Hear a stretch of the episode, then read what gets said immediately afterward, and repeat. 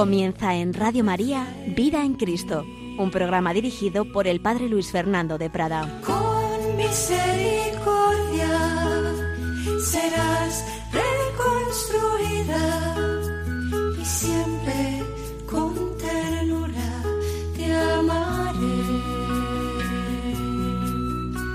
Así dice el Señor,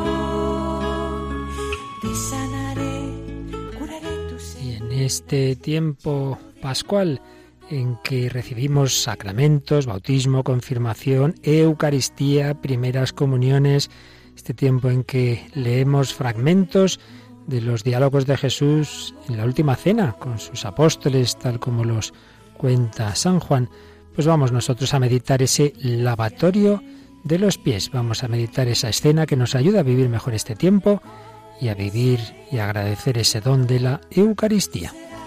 reconstruida y siempre con ternura te amaré. Así dice el Señor, cambiaré tu suerte en el desierto, cordialísimo saludo, muy querida familia de Radio María. Pues aquí estamos un día más con estas reflexiones de vida espiritual y concretamente pues vamos a volver a dedicar este tiempo a una obra extraordinaria, como bien sabemos, Jesús de Nazaret del Papa Benedicto XVI. Estamos viendo muchos capítulos, intentando recoger lo principal de lo que nos dejó ahí escrito en esa obra que escribió como teólogo, no como papa, sino como gran teólogo, pero que nos ayuda muchísimo pues a fundar bien nuestra fe y a sacar eh, aplicaciones a la vida espiritual, que a fin de cuentas es de lo que se trata. Pues bien, vamos a fijarnos en el capítulo sobre el lavatorio de los pies, que es un capítulo no solo para meditar obviamente el jueves santo en que eh, se hace presente en la liturgia, sino siempre, porque es una escena, como veremos, de profundo significado, donde está resumida pues la obra de la encarnación, de la redención de ese Dios que se ha hecho hombre y que se ha puesto a nuestros pies y donde tenemos grandes enseñanzas para el día a día. Así que vamos a ver si con la gracia del Señor y la intercesión de la Virgen María recogemos algunas enseñanzas de esta escena que, como sabéis, nos cuenta San Juan, evangelista, en el capítulo 13 de su Evangelio, y lo hacemos, como decíamos, de la mano de Joseph Ratzinger, Benedicto XVI, en el tomo que se titula Jesús de Nazaret, desde la entrada en Jerusalén hasta la resurrección, ese tomo de esa magna obra sobre nuestro Señor Jesucristo. En primer lugar, recordaba aquí el autor esa expresión de la hora de Jesús, y es que el capítulo 13 de San Juan comienza con esta frase que creo que todos tendremos en la memoria. Antes de la fiesta de la Pascua, sabiendo Jesús que había llegado la hora de pasar de este mundo al Padre, habiendo amado a los suyos que estaban en el mundo, los amó hasta el extremo. Los amó hasta el extremo. La hora de pasar de este mundo al Padre. Con la última cena ha llegado la hora de Jesús, hacia la que se había encaminado desde el principio, con todas sus obras.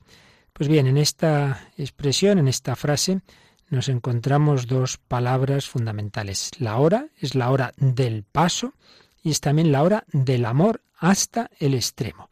La hora del paso, metabeinein, metábasis en griego, y la hora del amor, ágape. Esta palabra nos suena más, ¿verdad? El amor, el amor hasta el extremo. Dos términos que se explican recíprocamente, amor y paso. El amor mismo es el proceso del paso, de la transformación del salir de los límites de la condición humana, que en sí misma está destinada a la muerte, una condición humana en la que todos estamos separados unos de otros. Yo no soy tú, por mucho que quiera unirme contigo, somos distintos, no podemos eh, superar esa alteridad, pero el amor, el amor hasta el extremo, es el que produce ese cambio, ese salir de uno mismo, esa unión, ese salir de las barreras de la individualidad cerrada. Eso es el ágape y es posible porque entramos en ese tipo de amor que nos da Dios, el, amor de la esfera divina. Y esa hora de Jesús es la hora del gran paso más allá de la transformación, una metamorfosis del ser que se produce mediante el amor, mediante el ágape. Es un ágape hasta el extremo, una expresión con la cual San Juan se refiere anticipadamente a lo que nos va a decir luego cuando Jesús muera en la cruz. La última palabra de Jesús, sabemos cuál es. Todo está cumplido. Tetelestai. Y es que en griego fin, el extremo, estelos, totalidad del entregarse, de la metamorfosis del todo el ser, el entregarse a sí mismo hasta la muerte. Pues bien, el que aquí, como en otros momentos del Evangelio de San Juan, Jesús hable de que ha salido del Padre y de su retorno hacia Él, podría, en alguno que sepa un poquito de historia de la filosofía, podría suscitar el recuerdo de aquel esquema del exitus y del reditus o reditus de la salida y del retorno de la filosofía neoplatónica de Plotino. El mundo sale de Dios, pero en una especie de degradación, de caída, hay que volver, hay que volver hacia Dios, pero superando lo material. Podría parecerse a eso. Pues eso parece, pero no es así, porque como bien nos explica Benedicto XVI, en la filosofía platónica y en general en las concepciones orientalistas, ese descenso es un decaer, es un bajar desde la altura del único hacia abajo, hacia zonas cada vez más bajas del ser. Y el retorno consistiría en la purificación de la esfera material, en un gradual ascenso y en purificaciones que van eliminando lo que es inferior y reconducen a la unidad de lo divino. Bien, esa es la concepción de Plotino, pero el salir de Jesús, por el contrario, presupone ante todo una creación no entendida como decadencia, no es que haya caído, haya salido del mundo, al, perdón, haya salido de Dios un mundo inferior. No, no en ese sentido, sino como un acto positivo de la voluntad de Dios que por amor ha querido crear un mundo que es bueno. Es, imperfecto, es limitado. Evidentemente, el mundo siempre es limitado, nunca va a tener esa perfección divina, pero es algo bueno. Ahí hay un proceso del amor que demuestra su verdadera naturaleza en el descenso por amor a la criatura, por amor a la oveja extraviada, revelando así en el descender lo que es verdaderamente propio de Dios. Es el Dios verdadero, el Dios que se revela, no el que los filósofos imaginan. Y el Jesús que retorna no se está despojando de su humanidad, no está diciendo, bueno, ahora ya vuelvo al Padre solo como espíritu, eso he tenido que llevar un cuerpo en estos años aquí en la tierra, ¿qué le vamos a hacer? No, vuelve con su cuerpo. Y también la Virgen María sabemos que está asunta en el cielo en cuerpo y alma, y así estaremos todos como si el cuerpo fuera una contaminación, es lo que aparece en esas concepciones, pero no aparece en el Evangelio. El descenso tenía la finalidad de acoger a la humanidad entera y el retorno junto con todos, la vuelta de toda carne. Jesús vuelve al Padre, pero con nosotros vuelve con su humanidad y vuelve con su cuerpo místico. Esa es la novedad, que Jesús no vuelve solo, no abandona la carne, sino que atrae a todos hacia sí esa transformación, esa metábasis, vale para la totalidad. Y aunque es verdad que en el prólogo de este Evangelio maravilloso de San Juan se dice que los suyos no recibieron a Jesús, ahora oímos que Él ha amado a los suyos, habiendo amado a los suyos hasta el extremo. En el descenso, Él ha recogido de nuevo a los suyos, la gran familia de Dios, haciendo que de forasteros nos convirtamos en suyos. Bien, esto como introducción sobre ese versículo inicial de esa vuelta de Jesús al Padre, de esa hora de Jesús, pero vamos a fijarnos ya en lo que nos dice a continuación el evangelista. Jesús se levanta de la mesa, se quita el manto y tomando una toalla se la ciñe, luego echa agua en una jofaina y comienza a lavarle los pies a los discípulos secándoselos con la toalla que se había ceñido. Claro, esto es muy impresionante, era muy impresionante para los apóstoles porque eso era un servicio propio de esclavos, propio de esclavos. Como nos va a decir la carta de San Pablo a los filipenses, que el Hijo de Dios se despojó de su rango. Ese gran himno cristológico de la carta a los filipenses nos muestra en Cristo el gesto opuesto al de Adán. Adán intentó ser Dios por sus fuerzas, intentó alargar la mano hacia lo divino, con sus propias fuerzas, mientras que quien verdaderamente es Dios, el Hijo Eterno, Cristo descendió de su divinidad hasta hacerse hombre, tomando la condición de esclavo, haciéndose obediente hasta la muerte de cruz. Ahí vemos eh, que con un gesto simbólico, ese ponerse a los pies de los apóstoles Jesús está mostrando lo que ha hecho en toda su vida, en su encarnación. Jesús está aclarando el conjunto de su servicio salvífico. Él se despoja de su esplendor divino, de su gloria, se arrodilla ante nosotros. Esto es increíble. Lava y enjuga nuestros pies sucios para hacernos dignos de participar en el banquete nupcial de Dios. Fijaos que en el Apocalipsis eh, se dice que los salvados, aquellos que el autor sagrado de este libro, el último libro de la Biblia, tiene diversas visiones y una de ellas ve a los que se han salvado y dice que estos han lavado y blanqueado sus mantos en la sangre del Cordero. Es decir, el amor redentor de Jesús, el amor de Jesús hasta el extremo, es el que nos ha purificado, es el que nos lava. Si nos salvamos es porque Cristo ha lavado nuestros corazones, nuestras almas. Esto es lo que expresa este gesto de lavar los pies. Es mucho más que una enseñanza. Oye, que tenéis que ser muy caritativos unos con otros, obviamente.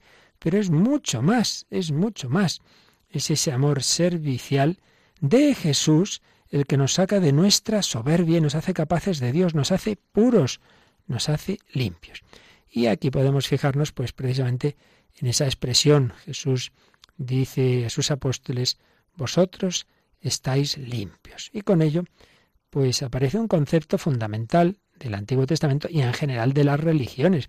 Todas las religiones hay un sentido de que para acercarse a Dios, Dios que es el único santo, puro, perfecto, el hombre necesita purificarse. Cuanto más nos acercamos a la luz, más vemos nuestras manchas, tanto más el hombre se siente sucio y necesitado de purificación. Y por eso en todas las religiones hay sistemas, por así decir, ritos de purificación, porque hay que dejarse purificar, hay que, hay que lavarse para acercarse a Dios. En todas las religiones esos ritos tienen un gran papel, unas más que en otras, pero están siempre presentes dan al hombre una idea de la santidad de Dios y de la propia oscuridad, y ciertamente sabemos que en el judaísmo observante de los tiempos de Jesús había muchas purificaciones cultuales. De hecho, es uno de los temas con los que a veces discute Jesús con los fariseos, porque estos insistían mucho en esas purificaciones, pero muchas veces reduciéndolas a algo material, algo ritual. El Señor va a introducir un cambio en esa concepción de la pureza. No son las prácticas rituales lo que purifica, sino que todo está en el corazón del hombre. Es ahí donde brotan los deseos puros o impuros en el corazón del hombre. Pero ¿cómo se hace puro el corazón? Nos indica Benedicto XVI, Joseph Ratzinger, que cierta exégesis de tipo liberal, poco, poco fiel, digamos, a la tradición de la Iglesia, racionalista y muchas veces protestante, pues ha dicho que simplemente Jesús habría reemplazado la concepción ritual que tenían los judíos, hay que hacer determinados gestos, determinados ritos, eh, la habría reemplazado por una de orden moral. Ahora lo importante no es el culto, sino la moral. Entonces el cristianismo sería sobre todo una moral, una especie de rearme ético. Bueno, algo de verdad hay en esto, pero esto no hace justicia a la novedad del Nuevo Testamento. Esa no es la radical novedad que nos trae Jesucristo, que hay que vivir de otra forma eh, más, más santa, que es cosa que es evidente, pero esa no es, esa no es la raíz de todo. De hecho, nos trae aquí a colación el autor un pasaje de los Hechos de los Apóstoles en que precisamente San Pedro está discutiendo con aquellos fariseos que se habían convertido al cristianismo y que querían que los cristianos procedentes del paganismo pues guardaran la ley de Moisés y hicieran todo lo que hacían los judíos. Entonces Pedro dice, pero hombre, si, si Dios eh, mismo ha tomado la decisión de que los gentiles oyeran de mi boca el mensaje del Evangelio y creyeran, no hizo distinción entre ellos y nosotros, pues ha purificado sus corazones con la fe. ¿Qué es lo que nos purifica? ¿El hacer obras buenas? No, la fe. La fe purifica el corazón y la fe se debe a que Dios sale al encuentro del hombre. No es simplemente una decisión autónoma de los hombres. Nace porque las personas son tocadas interiormente por el Espíritu de Dios que abre su corazón y lo purifica. Esto no quiere decir que no haya que hacer esas obras buenas, enseguida lo veremos, pero eso será un segundo momento, eso será una consecuencia. San Juan va a profundizar en todo este tema de la purificación, esto que aparece en el relato del lavatorio de los pies va a aparecer bajo otra palabra, la palabra santificación, más adelante en su Evangelio concretamente en la oración sacerdotal que llamamos de Jesús. Eh, una santificación. Vosotros ya estáis limpios, dice Jesús, por las palabras que os he hablado.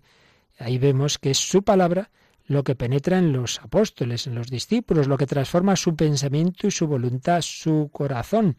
Pero en la oración sacerdotal vemos esta petición de Jesús al Padre, santifícalos en la verdad. En la terminología sacerdotal, santificar, consagrar, quiere decir habilitar para el culto. Ahí designaba acciones rituales que el sacerdote debe cumplir. Pero ahora la verdad es ese lavatorio que hace Cristo. ¿Cómo nos lavamos? Mm, pues acercándonos a la verdad, la verdad de Dios, y la verdad es Cristo. Yo soy el camino, la verdad y la vida. San Juan no tiene un concepto abstracto de verdad. Él sabe que Jesús es la verdad en persona. En definitiva, ese gesto de Jesús de lavar los pies es el camino de purificación, porque lo que nos purifica es el amor de Jesús ese amor que llega hasta la muerte. La palabra de Jesús no son solamente palabras, sino que es Él mismo. Y su palabra es la verdad. Y la verdad de Jesús es el amor. En definitiva, viene a ser lo mismo que San Pablo expresa con otras palabras cuando dice que somos justificados por su sangre.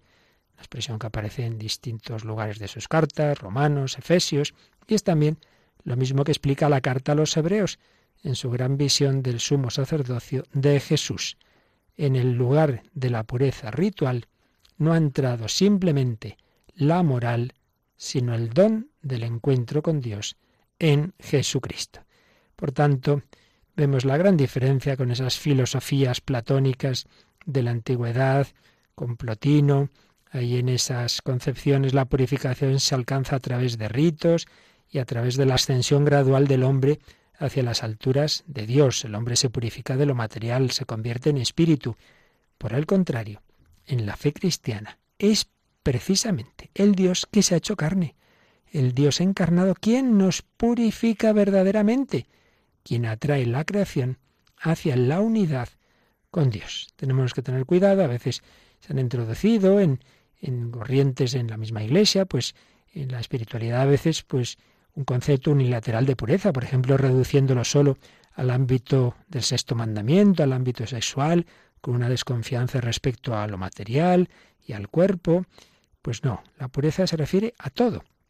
Y en esa gran aspiración de la humanidad a la pureza, San Juan, el Evangelio de San Juan, en definitiva Jesús mismo, nos indica el rumbo. Él, que es Dios y hombre a la vez, nos hace capaces de Dios. Lo esencial es estar en su cuerpo, estar penetrados por su presencia.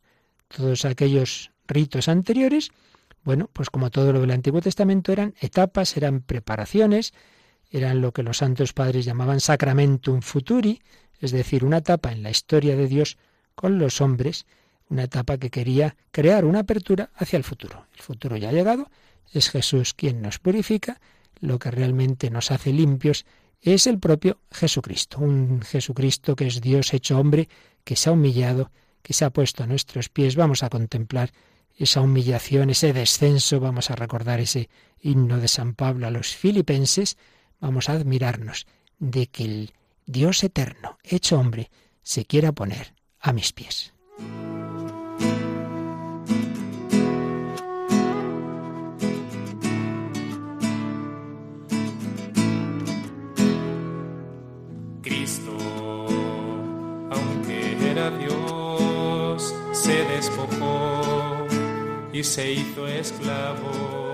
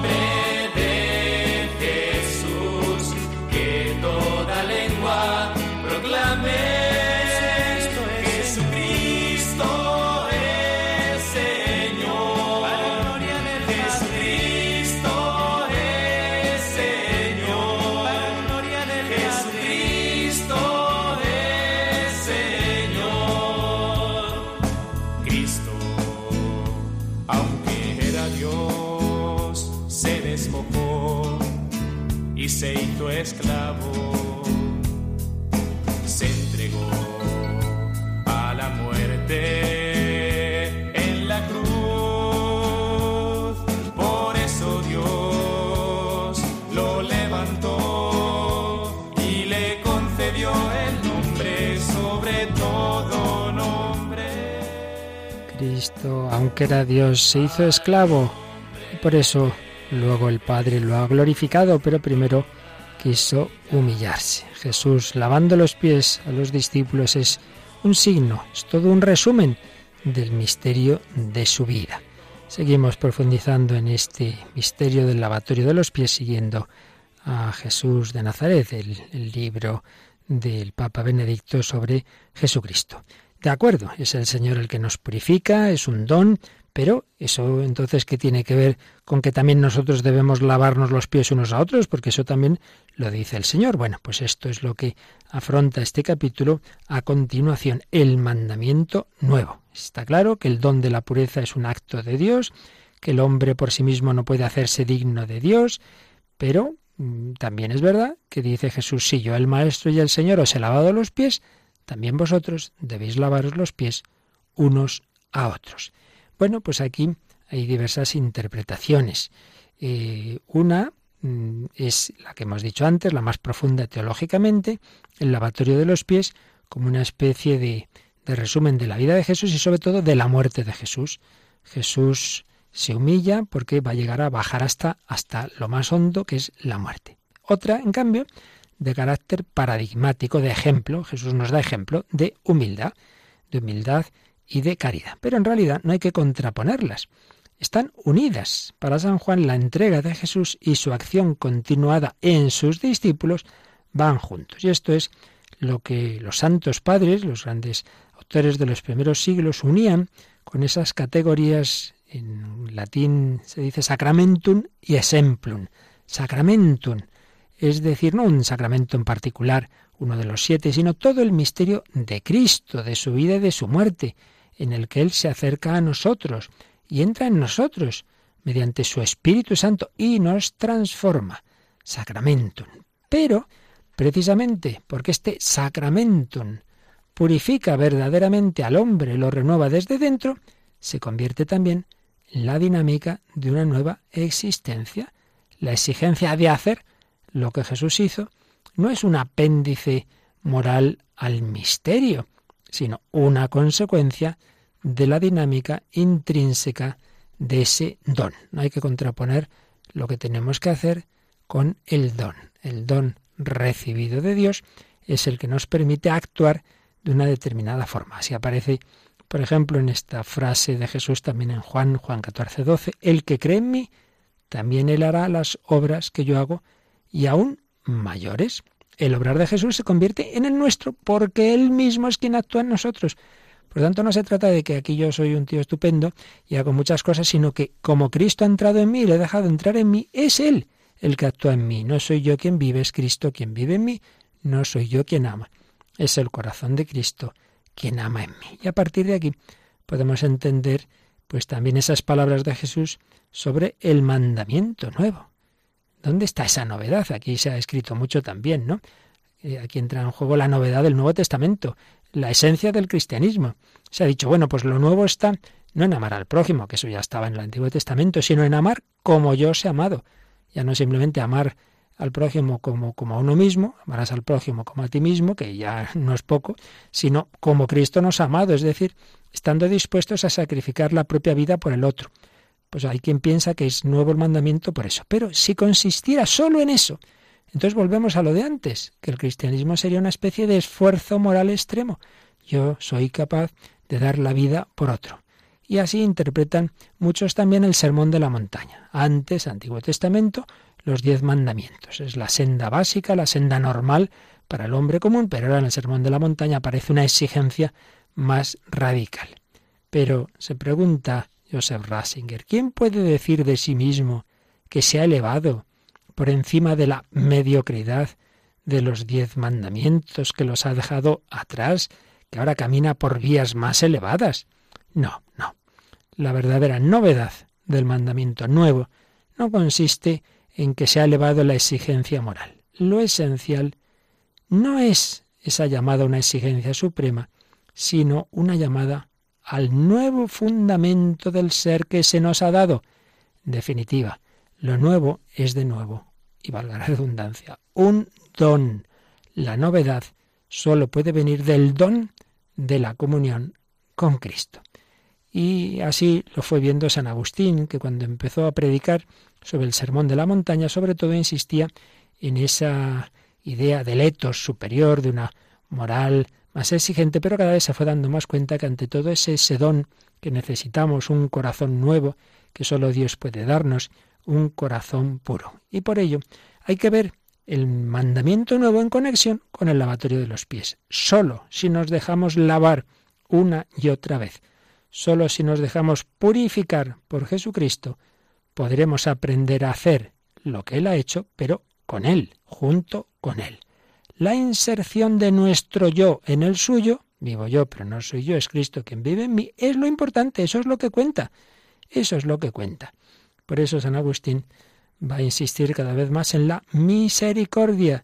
Debemos dejarnos sumergir en la misericordia del Señor y así nuestro corazón encontrará el camino recto. El mandamiento nuevo no es simplemente una mayor exigencia de lo que yo tengo que hacer, sino que está unido a la novedad de Jesucristo, al don que me da de su propio ser, al sumergirnos progresivamente en él.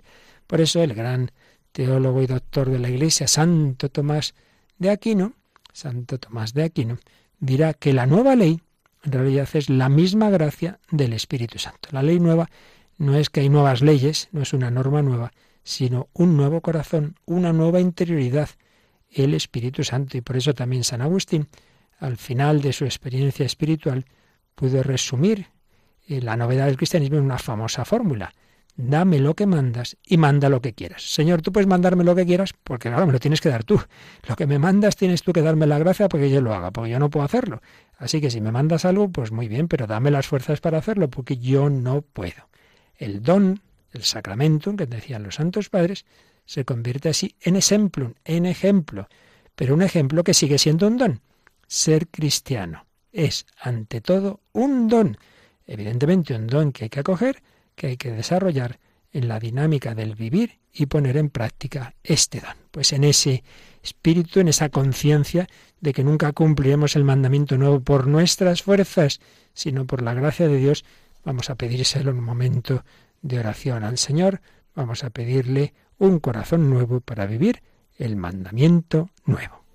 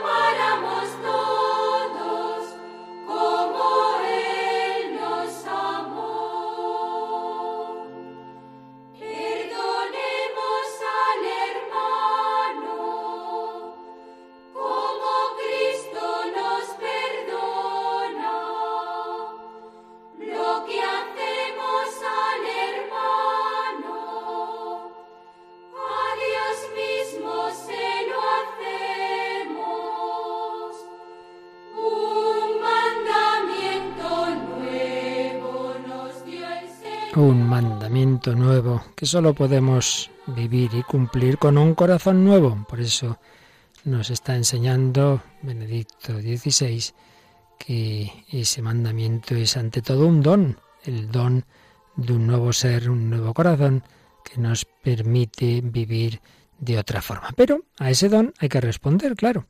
Dios nos llena de dones, pero luego está la libertad humana. Pues bien, en esta escena de la última cena, del lavatorio de los pies, del mandamiento nuevo, vamos a encontrarnos dos formas muy diferentes de reaccionar a este don por parte del hombre. Judas y San Pedro. Judas, os aseguro que uno de vosotros me va a entregar. Y Jesús lo dice profundamente conmovido. Si recordamos, San Juan en su Evangelio habla en tres ocasiones de una conmoción profunda, de una turbación en Jesús, cuando va a resucitar a Lázaro junto a su sepulcro, el domingo de Ramos, cuando habla de ese grano de trigo que muere, es una escena muy semejante del trasfondo al, al Monte de los Olivos, Gesemaní, como ya vimos en otra ocasión, y aquí, en este momento en que habla de la traición de Judas. Son momentos en los que Jesús se encuentra con la muerte y es tocado por el poder de las tinieblas, un poder que él tiene la misión de combatir y de vencer. Entonces, claro, dice eso, todos los apóstoles se quedan perplejos, Simón Pedro le hace señas a Juan para que averigüe por quién lo dice, y entonces Juan, apoyándose en el pecho de Jesús, le preguntó, Señor, ¿quién es?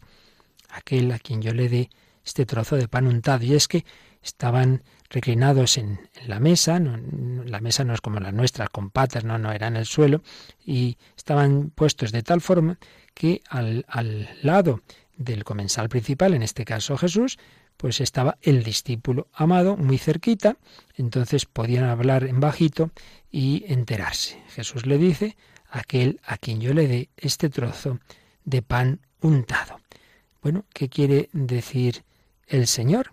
Hombre, en primer caso está claro, pues que lo que nos viene a decir es que uno de los que está ahí comiendo, al que le da un trozo de pan, pues es, el traidor. Pero hay más, hay más, porque en otro momento Jesús mm, va a decir en Juan 13 y 18, tiene que cumplirse la escritura, el que compartía mi pan me ha traicionado. Esto aparece en el Salmo 41, también semejantemente en el Salmo 55. Jesús muchas veces hace esto, habla con palabras de la Escritura y así alude a su destino, insertándolo en la lógica de Dios. Y aquí, como en tantas ocasiones pasa en la Escritura y sobre todo en San Juan, las palabras tienen un primer significado, el más obvio, ya hemos dicho, pues que uno que está ahí compartiendo el pan con Jesús le traiciona, pero todo hace pensar que aquí hay más, que aquí se está hablando de ese pan que Jesús nos va a dar luego en la historia de la Iglesia, ese pan de la Eucaristía. Y por supuesto, por supuesto nos está diciendo que Él es ese personaje que aparece en tantos lugares del Antiguo Testamento, ese justo que va a ser traicionado, que sufre tanto, que experimenta la incomprensión, la infidelidad incluso dentro del círculo más íntimo de los amigos y así se cumple la escritura. Jesús se revela como el verdadero sujeto de los salmos, como el David del que proviene. Aquí, bueno, todo esto se fundamenta, lo fundamenta Benedicto XVI, nos habla de las palabras griegas que se usan, pero nosotros nos quedamos con la conclusión de todo ello, y es que esa palabra del Salmo, ese compartir el pan, nos indica Benedicto XVI, está proyectando anticipadamente su sombra sobre nosotros, sobre la Iglesia que celebra la Eucaristía, porque en todos los tiempos se va a producir esa traición, que el que compartía, el que comparte el pan de Jesús le traiciona. La ruptura de la amistad llega hasta la fraternidad de comunión de la Iglesia, donde una y otra vez se encuentran personas que toman su pan y lo traicionan. No tenemos que escandalizarnos, gente que pierde la fe porque hoy oh, es que tal sacerdote que era tan bueno y, luego la que ha organizado tal obispo, no sé qué. Bueno, si esto ya pasó con, con, los que formó Jesús, pues cómo no va a pasar en cualquier momento de la historia de la Iglesia. Pues también dentro de la Iglesia y, y, en la jerarquía, en personas importantes, pues nadie estamos exentos de caer. Bueno, y así lo demuestra la historia. Grandes personajes, incluso papas que ha habido tan corruptos, pues sí, se puede estar celebrando y compartiendo ese pan eucarístico y traicionando a Jesús, como lo hizo Judas. Una y otra vez se encuentran personas, dice el Papa Benedicto, que toman su pan y lo traicionan. Si Pascal escribió que el sufrimiento de Jesús, su agonía, perdura hasta el fin del mundo, también podemos decir en aquel momento Jesús tomó sobre sus hombros la traición de todos los tiempos, el sufrimiento de todas las épocas, por el ser traicionado, soportando así hasta el fondo las miserias de la historia. Por eso, cuando nosotros nos veamos traicionados o veamos el desagradecimiento en nuestra familia, en nuestros entornos, con aquellos por los que trabajamos, sacerdotes, religiosos, educadores, pensemos que eso, que eso no es nada comparado con lo que Jesús sufrió con esa traición de uno de los suyos. San Juan no va a hacer interpretaciones del comportamiento de Judas, simplemente va a decir esto. Tras el bocado entró en él Satanás. Es impresionante. Eh, entró en él Satanás. Cayó bajo el dominio de otro. Quien rompe la amistad con Jesús, quien se sacude de encima su yugo ligero, en realidad no alcanza la libertad, no se hace libre, sino que se convierte en esclavo de otros poderes. El hecho de que traicione esta amistad proviene ya, en realidad, de la intervención de otro poder al que ha abierto sus puertas. Uno se dice que es muy libre, se libera de Dios, sí, sí, pues caes bajo la esclavitud de Satanás. Sin embargo, esa luz que, que antes eh, había estado en el alma de Judas no se oscureció del todo, porque más adelante parece que hay un, un poco de conversión, he pecado, he pecado y trata de salvar a Jesús y devuelve el dinero. Y es que todo lo, bueno que había recibido de Jesús seguía grabado en su alma, no podía olvidarlo, pero no fue suficiente porque no creyó en el perdón. Fue un arrepentimiento no profundo, no verdadero, un arrepentimiento que se convirtió en desesperación. Ya no ve más que a sí mismo y sus tinieblas, ya no ve la luz de Jesús, esa luz que podría iluminar y superar sus tinieblas. Y aquí hay una enseñanza muy importante para nosotros. Hay arrepentimientos que no son el arrepentimiento cristiano, es un arrepentimiento que uno le duele porque ve que ha actuado mal, pero, pero ve solo su propia oscuridad, es un arrepentimiento destructivo. El verdadero arrepentimiento cristiano va siempre unido a la esperanza, a la certeza de que el amor del Señor es más grande que mi pecado, la certeza que nace de la fe que la luz tiene mayor poder y se ha hecho carne en Jesús, la certeza de que su misericordia es siempre mayor que mis pecados. ¿Dónde abundó el pecado? Sobreabundó la gracia, por eso esto es muy importante para nuestra vida. Tanto San Pedro como Judas fallaron al Señor, de una manera o de otra, pero lo peor no fue eso. lo más grave de Judas no es que además él traicionara, no simplemente lo negara, no, no. También el Señor lo hubiera perdonado. Lo grave fue que se desesperó, que no confió, que no esperó el perdón. Por eso, si caemos en cualquier pecado, por grave que sea, no hagamos otro mucho peor de desanimarnos, de decir ya no tengo solución, ya para qué, ya para qué otra vez arrepentirme, para qué confesarme si siempre hago lo mismo. Judas entró en la noche, se marchó de la luz hacia la oscuridad, el poder de las tinieblas se apoderó de él, por eso San Juan dice lacónicamente, era de noche. En cuanto Judas tomó el bocado, salió. Era de noche. Y aquí, pues como decíamos y señala Benedicto XVI, eh, vemos el peligro de todos los tiempos. También los que la carta a los hebreos dice que fueron una vez iluminados, gustaron el don celestial, fueron partícipes del Espíritu Santo, también esos, también nosotros, a través de múltiples formas de infidelidad, quizá nos puedan parecer intrascendentes, podemos decaer y al final salir de la luz, entrar en la noche y no ser capaces de conversión. En cambio, y este es el siguiente paso, el siguiente apartado que trata eh, Joseph Rasinger en este libro. En San Pedro vemos otro tipo de amenaza, de caída más bien, pero que no se va a convertir en deserción, que va a poder ser rescatada mediante la conversión. Vamos a ver dos coloquios de Jesús con San Pedro. Juan 13 aparecen dos coloquios.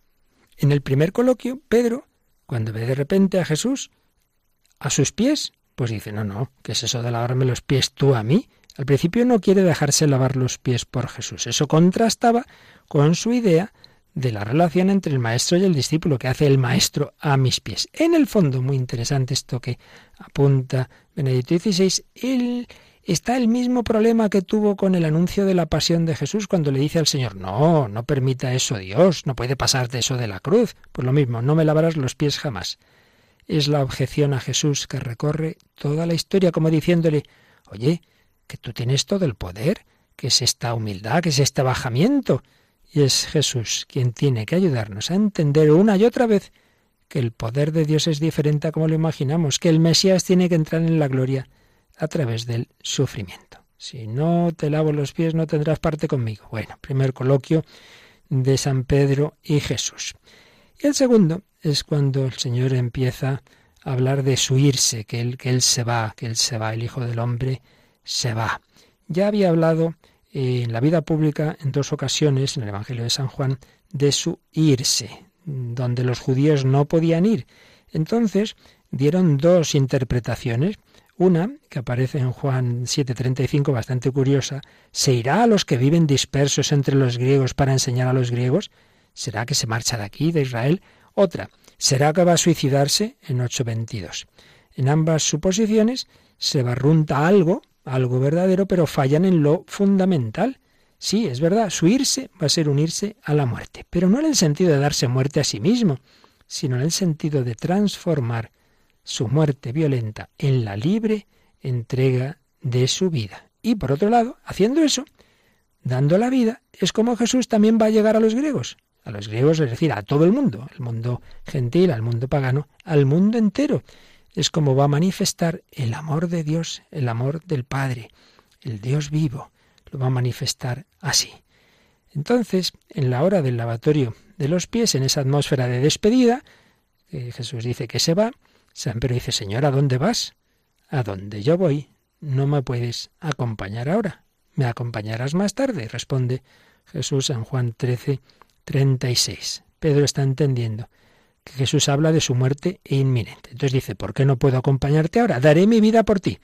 De hecho, pues sabemos que en el huerto de los olivos tiene ese arranque que saca la espada, pero tiene que aprender que el martirio no es un acto heroico, no es que aquí yo ahora de repente me hago el valiente, sino un don gratuito de la disponibilidad para sufrir por Jesús. Pedro, una vez más, tiene que olvidarse de la heroicidad de sus propias acciones y aprender la humildad del discípulo ese supuesto heroísmo, ya sabemos cómo terminó luego. Se mete en el palacio del sumo sacerdote, en el patio, y ahí se muere de miedo ante lo que le dice una criada, y dice que no conoce a Jesús. Su heroísmo se derrumba. Tiene que aprender a esperar su hora.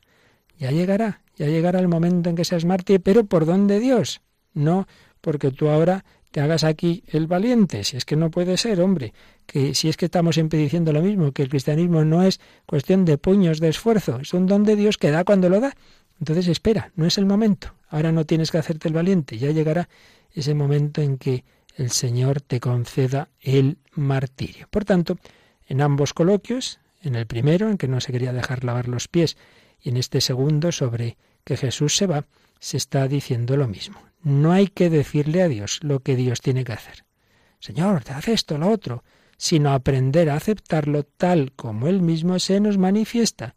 No ponernos a la altura de Dios, sino dejarnos plasmar por Él en la humildad del servicio. Vamos a pedírselo, vamos a pedir esa caridad, esa humildad, vamos a pedir ese don de la auténtica caridad, que es un don que por tanto hay que pedirlo humildemente, hay que pedírselo al Señor.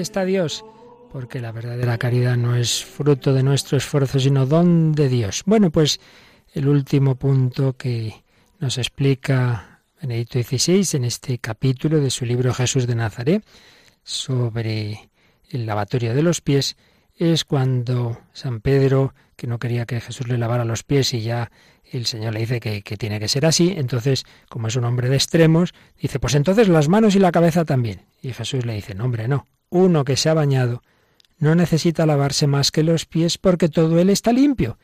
Bueno, hay una primera interpretación como más obvia, y es que al ir a esa última cena, a la cena pascual, pues los discípulos, los apóstoles se habrían tomado un buen baño, un baño completo, y ahora en la mesa pues solo hace falta lavarse los pies.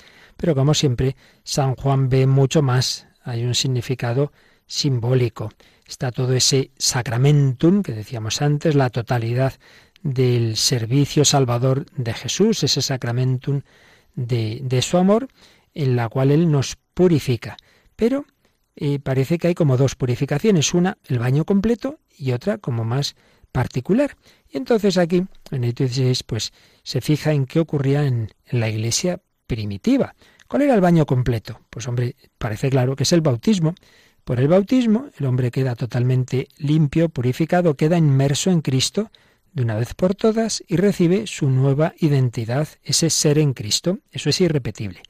Pero, para permanecer en la comunión de mesa con Jesús, ese proceso va a necesitar un complemento, porque luego seguimos caminando después del bautismo y tenemos también otros pecados, tenemos otras cosas que nos manchan, entonces hay que lavarse los pies.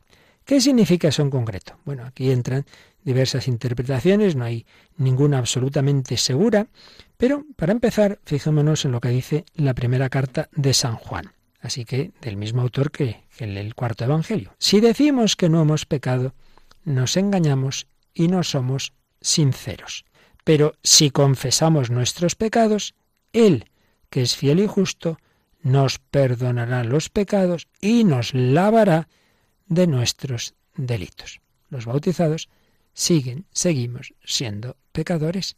Necesitamos esa confesión de los pecados que nos lava de todos nuestros delitos. Por tanto, esa palabra de purificación pues tiene una conexión interior con esa perícopa del lavatorio de los pies. Tengamos en cuenta que ya en el judaísmo había una práctica de confesión de los pecados. Eso aparece también en la carta de Santiago, aparece en ese documento del cristianismo primitivo que llamamos la Didaje. Ahí leemos esto, en la asamblea confesarás tus faltas. Y también, en cuanto al domingo del Señor, una vez reunidos, partid el pan y dad gracias después de haber confesado vuestros pecados. Se está pensando en una confesión pública del individuo. Hombre, ¿es esto nuestra confesión, nuestra penitencia? Pues ya sabemos que el sacramento de la penitencia ha tenido una larguísima evolución a lo largo de los siglos y no se puede identificar sin más, pero indudablemente tiene que ver. Es al menos una etapa hacia él. En cualquier caso, lo que está de fondo es que la culpa que todos tenemos, incluso después del bautismo, salvo que uno se ha bautizado y se muera, o sea, un niño pequeño y se muera después de bautizado, pero si es adulto va a seguir habiendo pecados y faltas. Y entonces ahí las tenemos, ya no puedo volver a bautizar. La culpa no debe seguir supurando en el alma, envenenándola desde dentro. Necesita la confesión. Por la confesión la sacamos a la luz, la exponemos al amor purificador de Cristo. En la confesión el Señor vuelve a lavar siempre nuestros pies sucios y nos prepara para la comunión de mesa con Él. ¿Qué verdad es esto? Si no existiera ese sacramento, habría que inventarlo, porque esto lo ve uno, incluso desde una perspectiva humana y psicológica, personas que tienen en su conciencia una culpa y al principio quizá la disimulan, no quieren decirlo, pero luego necesitan decírselo a alguien porque les quema por dentro. Bueno, el Señor que nos conoce muy bien sabe que también hay un era, era, era muy conveniente hasta humanamente ese sacramento en la que exponemos lo que llevamos dentro, lo sacamos. Y claro, no simplemente es que nos sirve como desahogo y como consejo del sacerdote, sino que a través de ese sacramento Cristo nos perdona. Lavarse los pies hoy día tiene esa implicación de ir al encuentro con Jesús en la Eucaristía, pero purificados ya no solo por el bautismo, evidentemente, sino por esa otra purificación ulterior, la principal forma de la cual es el sacramento de la penitencia. Resumiendo eh, todo este capítulo sobre el lavatorio de los pies, eh, del que hemos aprendido tanto con Benedicto XVI, pues nos fijamos en esto. El Señor está ante nosotros como el siervo de Dios, como aquel que se ha hecho siervo por nosotros, que carga con nuestro peso, dándonos así la verdadera pureza, la capacidad de acercarnos a Dios. Recordemos que el segundo cántico del siervo de Yahvé, que aparece en el profeta Isaías, tiene esta frase. El Señor me dijo, tú eres mi siervo, y en ti seré glorificado. Una conexión entre ese servicio humilde, tú eres mi siervo, y el ser glorificado, la gloria, que es esa conexión el núcleo, no lo olvidemos, y lo característico del relato de la pasión en el Evangelio de San Juan. San Juan destaca mucho que precisamente, podríamos decir paradójicamente, en el abajamiento de la pasión, en la humillación de Jesús hasta la cruz, ahí es donde se transparenta la gloria de Dios. Ahí San Juan va a presentarnos a Cristo como Rey. Dios Padre es glorificado y Jesús en él. Recordemos ese momento en lo que llamamos el Domingo de Ramos, en lo que viene a ser esa versión joánica de San Juan del, huerto de los olivos, cuando Jesús dice, ahora mi alma está agitada está turbada, ¿y qué diré? Padre, líbrame de esta hora. Pero si para eso he venido, para esta hora, Padre, glorifica tu nombre. Entonces vino una voz del cielo. Lo he glorificado y volveré a glorificarlo. La hora de la cruz es la hora de la verdadera gloria de Dios Padre y de Jesús. Pues contemplemos, meditemos, pidamos al Señor que esta escena, a la que siempre hay que volver, no dejarla solo para el jueves santo, sino en toda nuestra vida con frecuencia, prepararnos a ir a misa, pues dándonos cuenta de que en ella el Señor nos quiere dar ese su pan, pero que también quiere lavarnos los pies, no los pies sino el corazón, no con agua, sino con su sangre redentora. Que eso se hace especialmente a través de la penitencia, el sacramento de la confesión, pero también otras formas de purificación, la palabra de Dios, que nos hace limpios, que no es algo ritual, pues pidamos al Señor que todo esto también se cumpla en nuestra vida, que nos dejemos lavar por el Hijo de Dios, que se ha hecho nuestro siervo, nuestro esclavo, y que eso mismo nos ayude a lavar los pies a nuestro hermano. Si Cristo se ha puesto a mis pies, ¿cómo no voy a ponerme yo a los pies de los demás.